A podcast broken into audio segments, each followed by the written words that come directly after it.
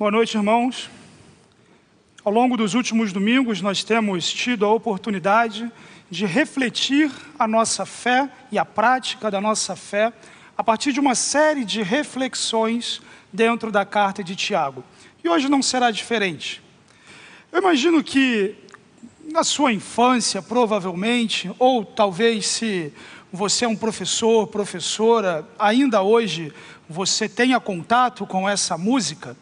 Mas é uma cantiga bastante comum, bastante popular, da qual eu acho praticamente impossível você nunca ter ouvido. Falo aqui da música A Casa, de Vinícius de Moraes. Eu não vou cantar a música aqui para que vocês não saiam correndo e nem tampouco vou lê-la inteira, mas a música tem alguns trechos que chamam a atenção. Ela diz: era uma casa muito engraçada, não tinha teto, não tinha nada a música se desenvolve diz que não tinha parede, que não tinha chão, efetivamente não tinha nada. E termina dizendo que ela era feita com muito esmero. E a sua localização, a Rua dos Bobos, número zero.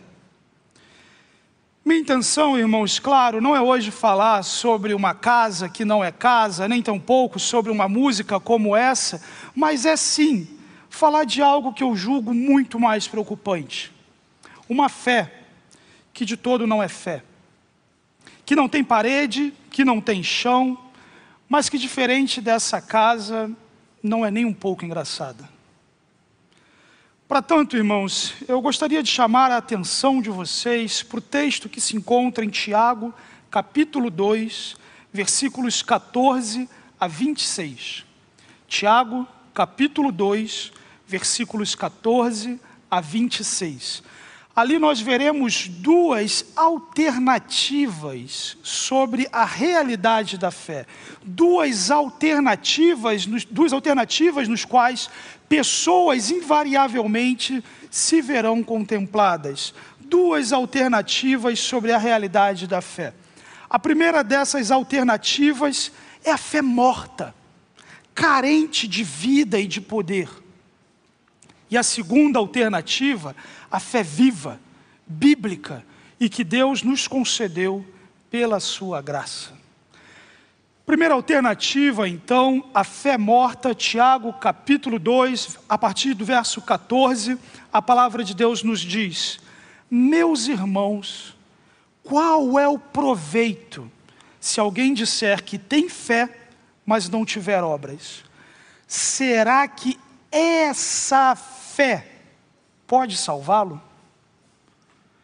Questionando a partir de uma situação hipotética, perceba que Tiago nos coloca diante da situação em que alguém diz ter fé, diz conhecer ao Senhor Jesus como seu Salvador, faz essa afirmação.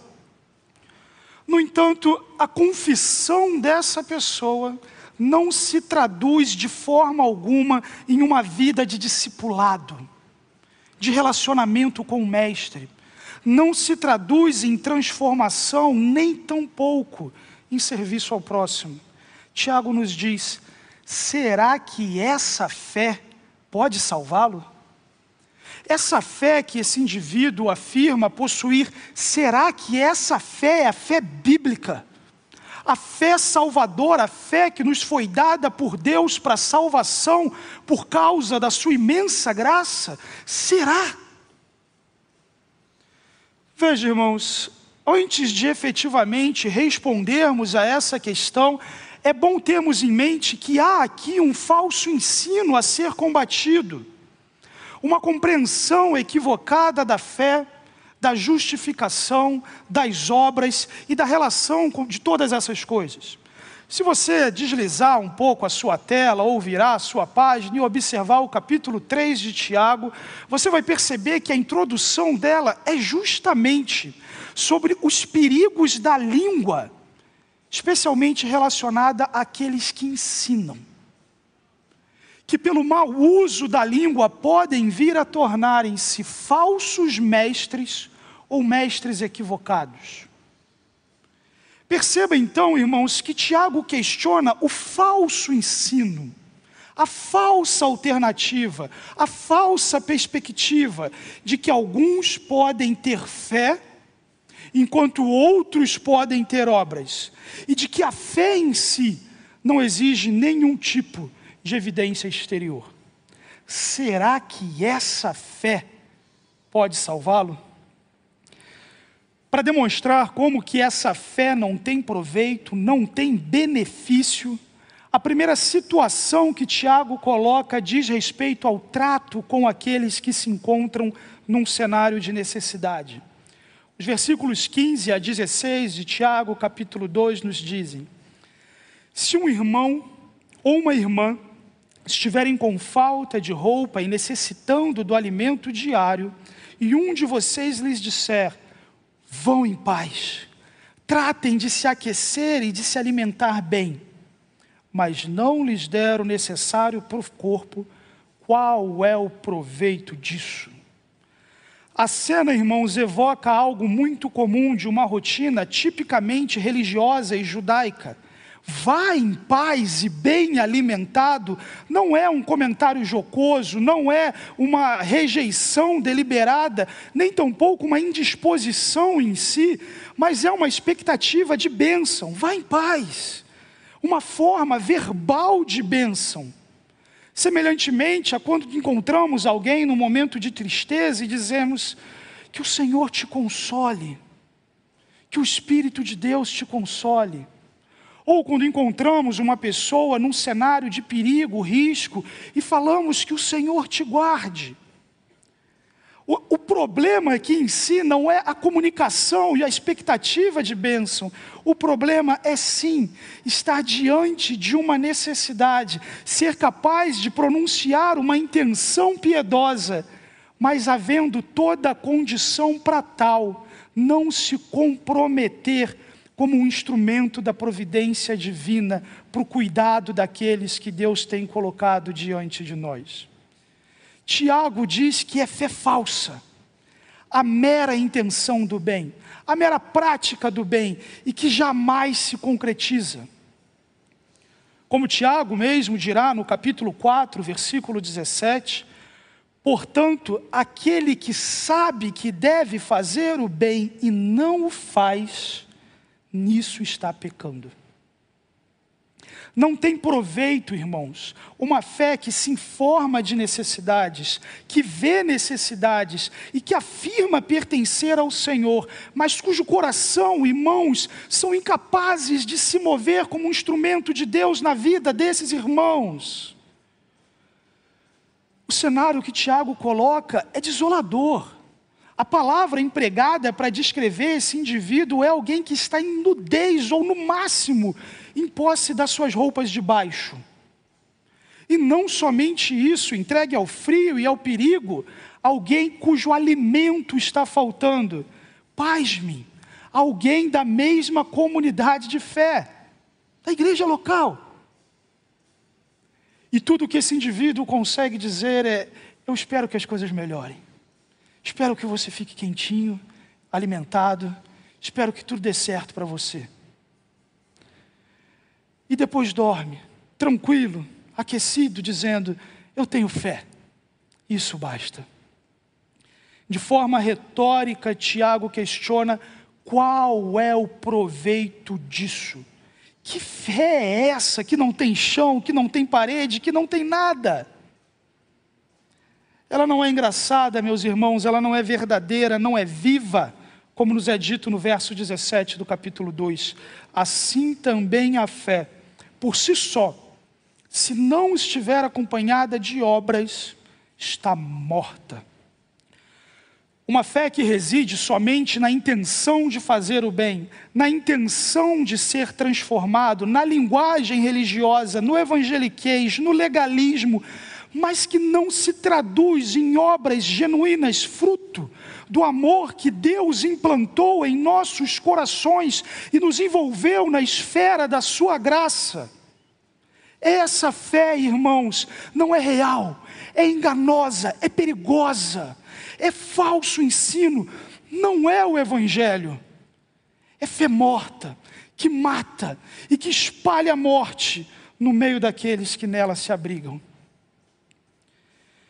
Tiago, irmãos, então, desenvolvendo um diálogo com um oponente que representaria essa fé morta, nos diz na primeira parte do versículo 18: Mas alguém dirá: Você tem fé, eu tenho obras. Diante da correção e da exortação, esse falso crente se justifica em mais uma distorção da verdade muito possivelmente se apoiando na multiforme graça de Deus, na diversidade de expressões e serviços no contexto da igreja de Cristo, esse indivíduo distorce a beleza dessa diversidade para propor que existam duas classes de cristãos na igreja, uma diversidade de cristãos na igreja, aqueles que são da fé, isso basta, não precisa de obras, e aqueles que são das obras que se envolvem, que trabalham.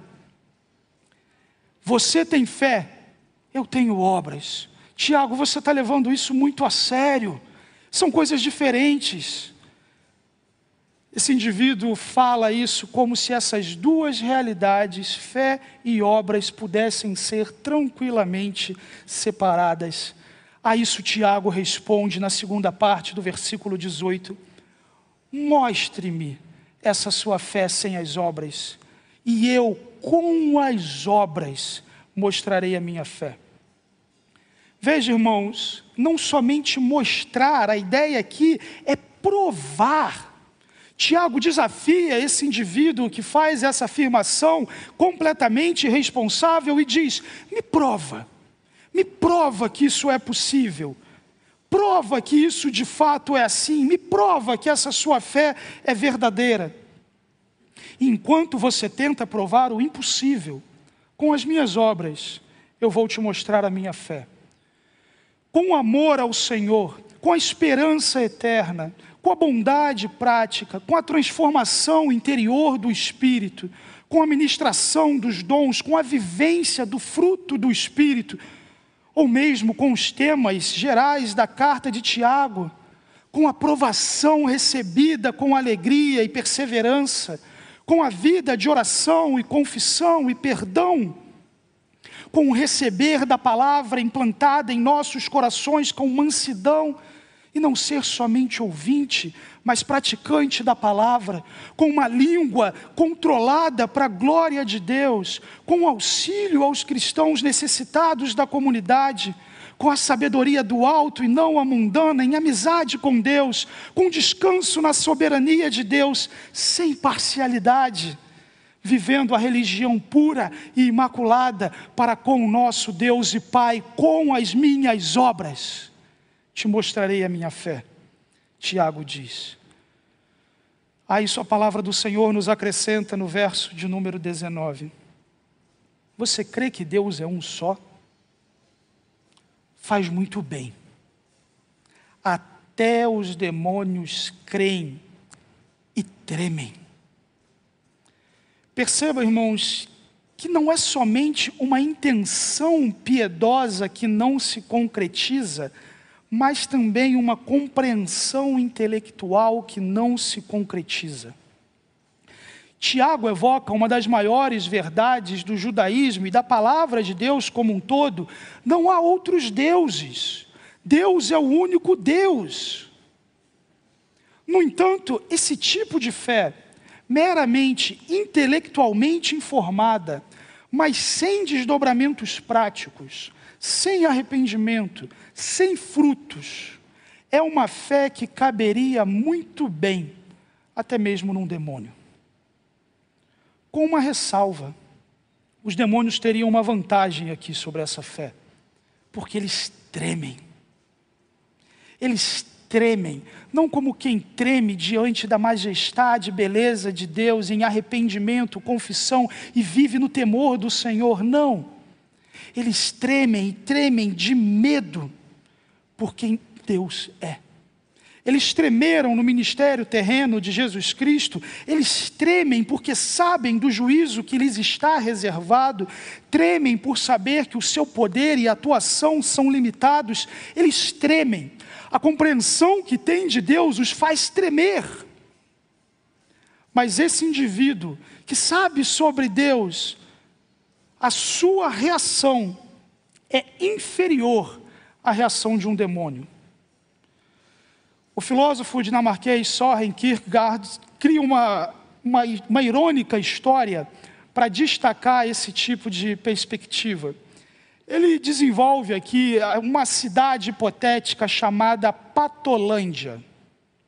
E na Patolândia, todos os patos, todos os domingos, religiosamente vão à igreja.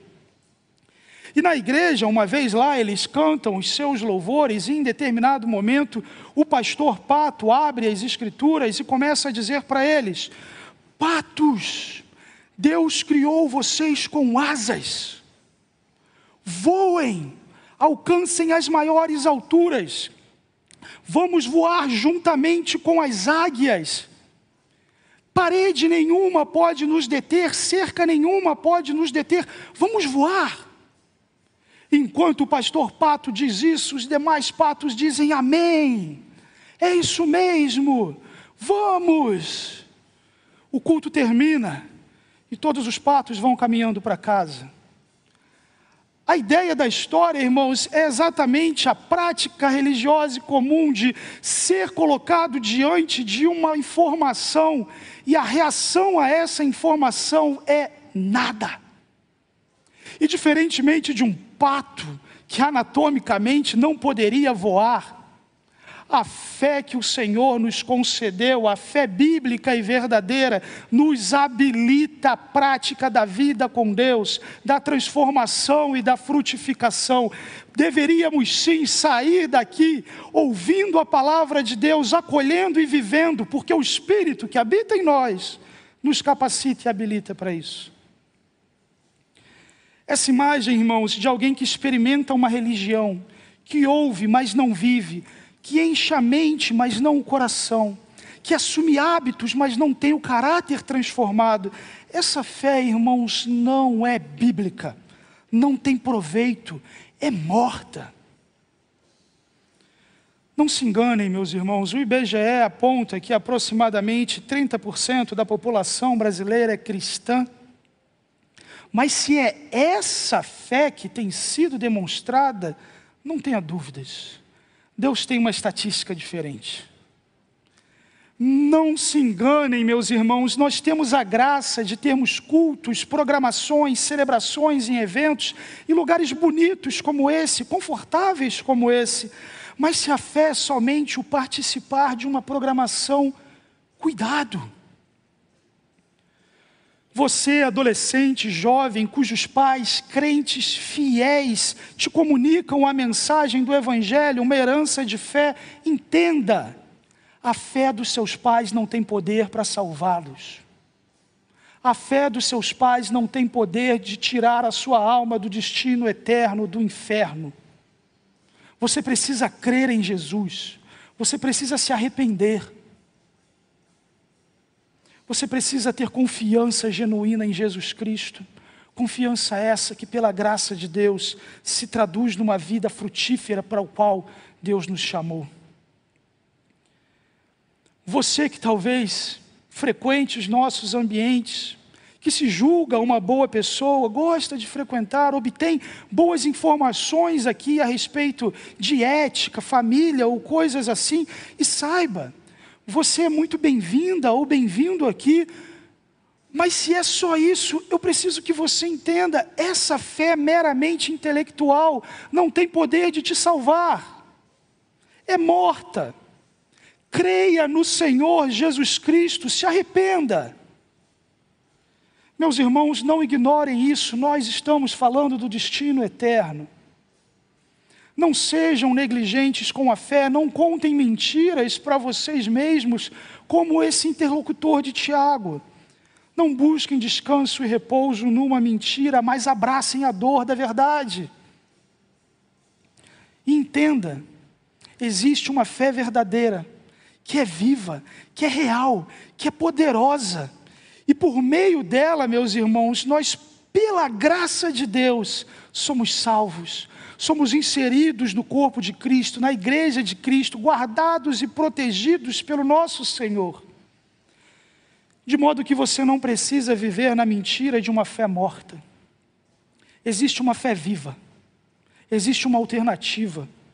E por isso eu desejo convidá-lo a acompanhar a segunda alternativa que temos hoje, que a Bíblia nos apresenta e que de fato revela o ideal de Deus, a verdade de Deus sobre a fé. Segunda alternativa, então, versículos 20 a 26, a fé viva. Ainda dialogando com esse opositor que tenta de todas as formas justificar uma fé sem obras, Tiago nos diz no verso 20: Seu tolo, você quer ter certeza de que a fé sem obras é inútil? A expressão que Tiago usa aqui, ela é profunda, ela é pesada. Poderíamos dizer, em tradução livre, sua pessoa vazia, seu cabeça de vento, literalmente, seu vazio. Sim, seu tolo. É possível que Tiago tenha em mente aqui a imagem do tolo de Provérbios, aquele indivíduo que toma contato com as informações da verdade, toma contato com a revelação bíblica, está informado a respeito disso tudo, sabe o que tem que fazer, mas deliberadamente não faz. Não somente não faz, como com frequência avança em direção a zombar daqueles que desejam obedecer ao Senhor seu vazio, Tiago diz. Semelhante àquela casa daquela cantiga, sem teto, sem chão, sem parede, sem nada, feita com esmero do tolo. Seu vazio, Tiago diz. Vazio por não ter consistência, por não ter coerência. Diz que crê, clama ter fé, mas é incapaz de comprovar essa fé. Não somente isso, mas em sua tolice, esse indivíduo precisa ser convencido do seu engano, de modo que Tiago diz, parafraseando aqui: você quer ter certeza que essa fé não tem proveito? Não basta tudo que foi falado até agora, não basta tudo que eu já disse, você quer ter certeza de que essa fé não tem proveito? Bom, deixa então eu dar alguns exemplos para você, talvez essa certeza venha. Dessa forma, Tiago apresenta dois personagens conhecidos da sua audiência: Abraão, o patriarca, o grande pai da fé, e Raabe, uma prostituta gentia que creu no Senhor no contexto da conquista de Jericó. Assim diz a palavra do Senhor, versículos 21 a 23. Por acaso não foi pelas obras que Abraão, o nosso pai, foi justificado quando ofereceu o seu filho Isaque sobre o altar?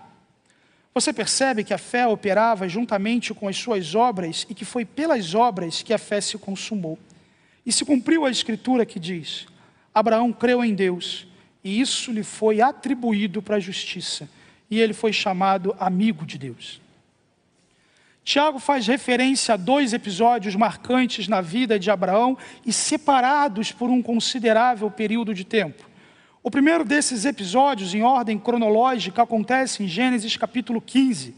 Ali vemos Deus estabelecendo uma aliança com Abraão. Abraão clama ao Senhor: Deus, eu não tenho descendência.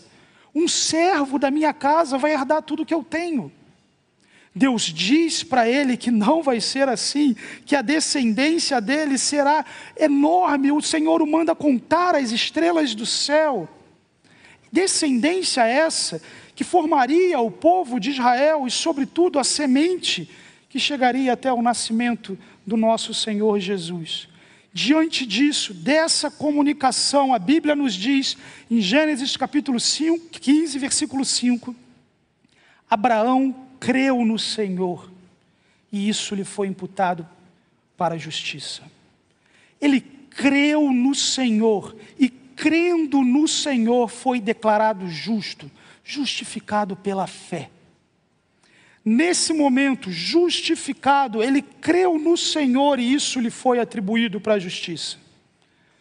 No entanto, Tiago faz referência ainda a um segundo episódio, que vai acontecer pouco mais de 30 anos depois disso.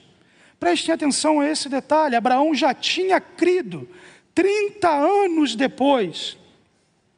Isaac terá nascido, e Deus coloca diante dele, diante de Abraão, um desafio considerável que todos nós certamente consideraríamos absurdamente difícil. Ele diz: Abraão, você vai me entregar o seu filho em sacrifício. Aquele filho prometido, aquele filho clamado, aquele filho da promessa, a descendência, você vai entregá-lo em sacrifício. Nós não podemos, irmãos, projetar o tamanho da intensidade de lemas de Abraão, mas o fato é que sequer precisamos disso, porque ele não hesita. Ele faz como o Senhor disse.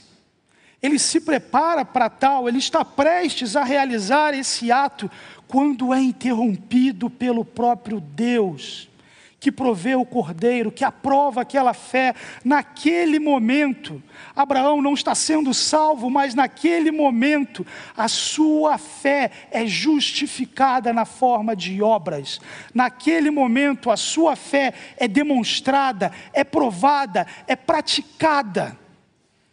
A palavra de Deus chega a nos dizer em Hebreus 11, 19, que Abraão acreditou que Deus era suficientemente poderoso para ressuscitá-lo dentre os mortos, Isaac.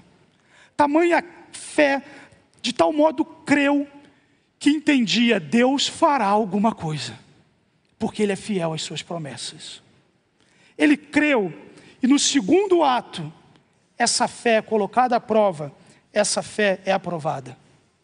Por isso, Tiago pode nos dizer no versículo 22: você percebe que a fé operava juntamente com as suas obras e que foi pelas obras que a fé se consumou.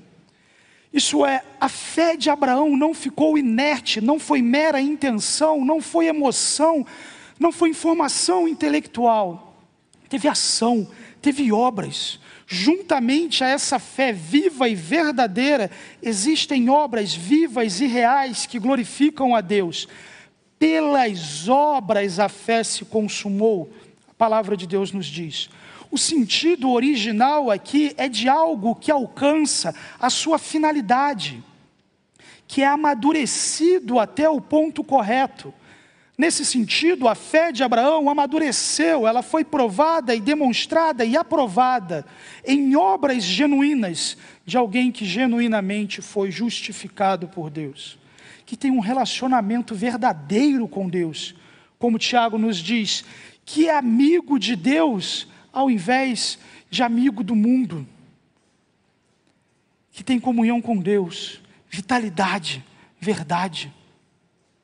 Mas alguém poderia dizer, Tiago, você está falando de Abraão, pai da fé alguém muito importante, muito elevado. Nós somos cristãos comuns, isso não se aplica para a gente.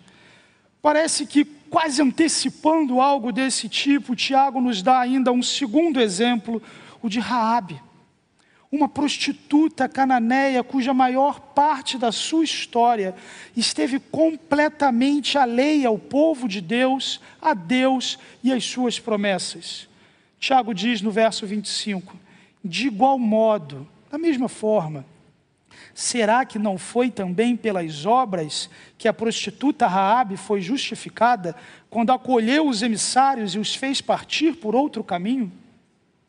Josué capítulo 2 nos relata esse episódio. Jericó está para ser conquistada, alguns espias são enviados para espiar a terra e fugindo, correndo pela sua própria vida, eles recebem um livramento inusitado são abrigados na casa de uma prostituta. Eles não sabiam, mas aquela mulher havia ouvido histórias sobre o Deus de Israel, de como ele livrara poderosamente o povo, libertando do Egito, dos seus feitos imensos e poderosos pequenos pedaços de informação, de alguma forma, chegavam até ela sobre os avanços de Israel, sobre as dez pragas, a abertura do mar, as vitórias milagrosas, de modo que, em algum momento, frente a tudo isso, essa mulher creu e pode dizer aos espias, como Josué 2,11 nos diz: porque o Senhor, o Deus de vocês, é Deus em cima nos céus e embaixo na terra. A fé de Raabe não consistiu simplesmente em ouvir histórias e tremer como o restante do povo. Sua fé implicou em confissão, implicou em ação. traindo seu próprio povo, colocando sua vida e a vida de sua família em risco, e dessa forma agindo em favor do povo de Deus e dos objetivos de Deus na história.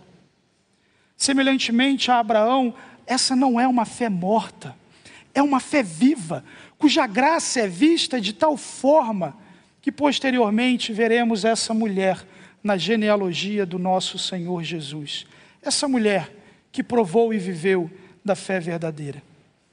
Com esses dois episódios como pano de fundo, Tiago pode dizer, como diz no verso 24, assim vocês percebem que uma pessoa é justificada pelas obras e não somente pela fé. Isso é, a verdadeira justificação não fica meramente no campo intelectual, mas se expressa em obediência prática a Deus.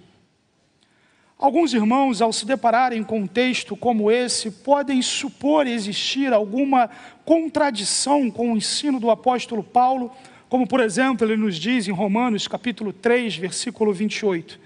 Concluímos, pois, que o ser humano é justificado pela fé, independentemente das obras da lei. No entanto, irmãos, é preciso ter em mente que Tiago e Paulo escrevem para públicos diferentes, em momentos diferentes da história, lidando com problemas e necessidades diferentes, e isso nos traz um resultado diferente. Veja bem, Paulo nega a necessidade das obras antes da salvação para levar uma pessoa até Cristo. Tiago, por outro lado, apresenta a absoluta necessidade das obras depois da salvação. Paulo escreve contra uma tradição que acreditava ser necessária a obediência à lei de Moisés para serem salvos, justificados. Tiago, por outro lado, escreve para um grupo que acredita que pode minimizar a importância das obras depois de terem crido. Paulo diz que as obras não podem nos levar até Cristo. Tiago diz que uma vez em Cristo, essas obras são um imperativo. Isso não é uma exclusividade da carta de Tiago. O próprio Paulo, por exemplo, em Efésios capítulo 2, versículos 8 a 10, nos diz: Porque pela graça vocês são salvos, mediante a fé. Isso não vem de você, é dom de Deus, não de obras, para que ninguém se glorie. Nesse primeiro momento, é o que temos falado. A salvação acontece por meio da fé, por causa da graça de Deus. É um presente de Deus, obra alguma pode provocar isso. Mas o texto não acaba, o verso 10 nos diz: Pois somos feitura dele, criados em Cristo Jesus, para boas obras, as quais Deus de antemão preparou para que andássemos nelas. Nós somos salvos pela graça, por meio da fé, para as boas obras como nova criação de Deus, uma vez salvos, somos direcionados à frutificação, à maturidade, às boas obras. Se não for assim, Tiago nos diz no verso 26, porque assim como o corpo sem espírito está morto, assim também a fé sem obras é morta. Tal como aquele corpo falecido, que é incapaz de fazer qualquer coisa, essa fé é inoperante, incompleta morta.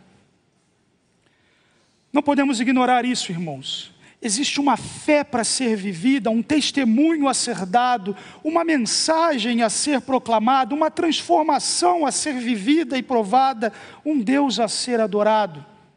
A fé cristã não consiste na inércia de uma acomodação intelectual, algo que pode ser postado na internet, bonito, mas sem qualquer compromisso com Deus.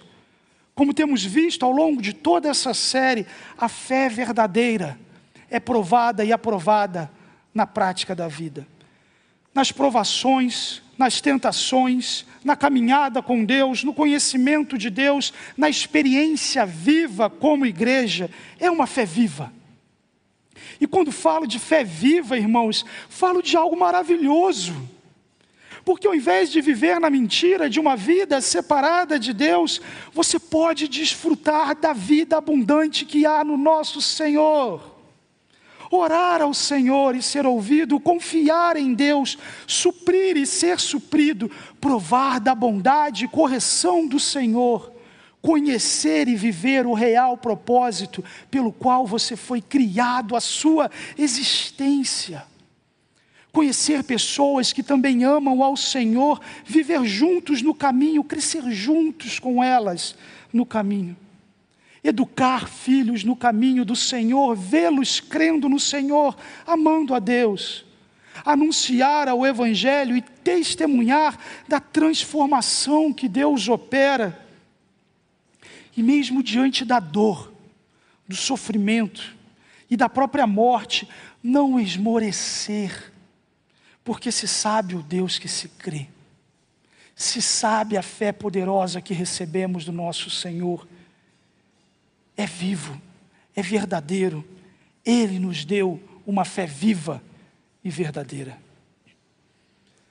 Concluindo, irmãos, penso ser inevitável que a essa altura alguns de vocês estejam perguntando: será que eu sou salvo? Será que a minha fé é morta? Meus irmãos, como a palavra de Deus tanto nos orienta, em breve teremos a oportunidade de fazer isso no contexto da ceia do Senhor. Examine-se. Em primeiro lugar, avalie o conteúdo da sua fé. Que mensagem você creu? Há tantos hoje que chegam em igrejas atraídos por promessas de poder, prosperidade, bênçãos ou coisa assim. Se o conteúdo é esse, essa não é a fé salvadora e tantos outros que vivem uma fé confusa, misturando religiões, esoterismo, astrologia e tantas outras coisas mais com a fé cristã. São pessoas que gostam de Jesus, de sua mensagem de amor e perdão, mas se o conteúdo é isso, avalie. O conteúdo, irmãos, da verdadeira fé reside no fato de que você, de que eu, de que nós somos pecadores mas Deus nos amou e, mesmo na nossa condição de merecedores da ira e do juízo, Deus nos amou e enviou Jesus Cristo, que viveu uma vida santa, morreu na cruz pelos nossos pecados, ressuscitou, está vivo, vai voltar e consumar todas as coisas. Esse é o conteúdo do Evangelho, é nisso que você crê. Esse é o Evangelho, irmãos. Essa é a boa notícia. Se você não creu nisso ainda, essa é a boa notícia, a esperança de perdão e restauração. Se arrependa, creia no Senhor Jesus Cristo. Deus te ama, se arrependa, creia no Senhor. Em segundo lugar, avalie a sua concordância com essa mensagem. Você é alguém que ao longo da vida aprendeu uma série de informações e verdades a respeito do Evangelho mas você creu nessas verdades? Ou você se acostumou a viver no ambiente em que essas verdades são anunciadas? Você se acostumou a viver no meio de pessoas que creem nessas verdades? Ou você pode dizer, como Pedro disse, Tu és o Cristo, Filho do Deus vivo. O quanto esse Evangelho efetivamente é crido. E por fim, avalie a sua confiança. Esse conteúdo que você talvez concorde, essa vida que eventualmente você creia e, acredite, você confia a sua vida a isso de modo que o Evangelho é seja o valor máximo da sua existência, seu orientador, sua visão de mundo. Nessa confiança, você tem provado do testemunho interior do Espírito, que testifica com o nosso espírito de que somos filhos de Deus. Você descansa no fato de que quando seus olhos se fecharem, não tem problema o que você está deixando para trás, a riqueza, o que você construiu seus olhos se abrirão para uma realidade infinitamente superior. Onde que está a sua confiança? Vimos hoje, irmãos, que há uma fé verdadeira e há uma fé que é falsa, uma fé que não é fé, como aquela casa que não é casa, que não é engraçado, é triste. Mas olhando para esses três aspectos, o conteúdo da fé, a concordância da fé e a confiança nessa fé, coloque-se diante do Senhor, como teremos a oportunidade de fazer no contexto da ceia, e que o Senhor nos fortaleça e capacite para que, como igreja de Jesus Cristo, vivamos uma fé viva, sejamos uma comunidade de justificados que vive a fé verdadeira e bíblica para a glória do nosso Deus. Vamos orar? Senhor, nós somos gratos a Ti pela Sua palavra, somos gratos a Ti pela Sua imensa graça e bondade. Clamamos, ó Senhor, que o Teu Espírito nos convença do pecado, da justiça, do juízo. Que o Senhor nos conceda a graça da fé e do arrependimento, que o Senhor, no meio do povo, Pai, que se reúne aqui, converta o teu povo, ó Deus, e possa, ó Pai, persuadir aquele que tem insistido em viver no erro a caminhar em uma vida de retidão diante do Senhor, pela sua graça, para a sua glória. Nós te louvamos pela sua imensa bondade. Em nome de Jesus. Amém, Pai.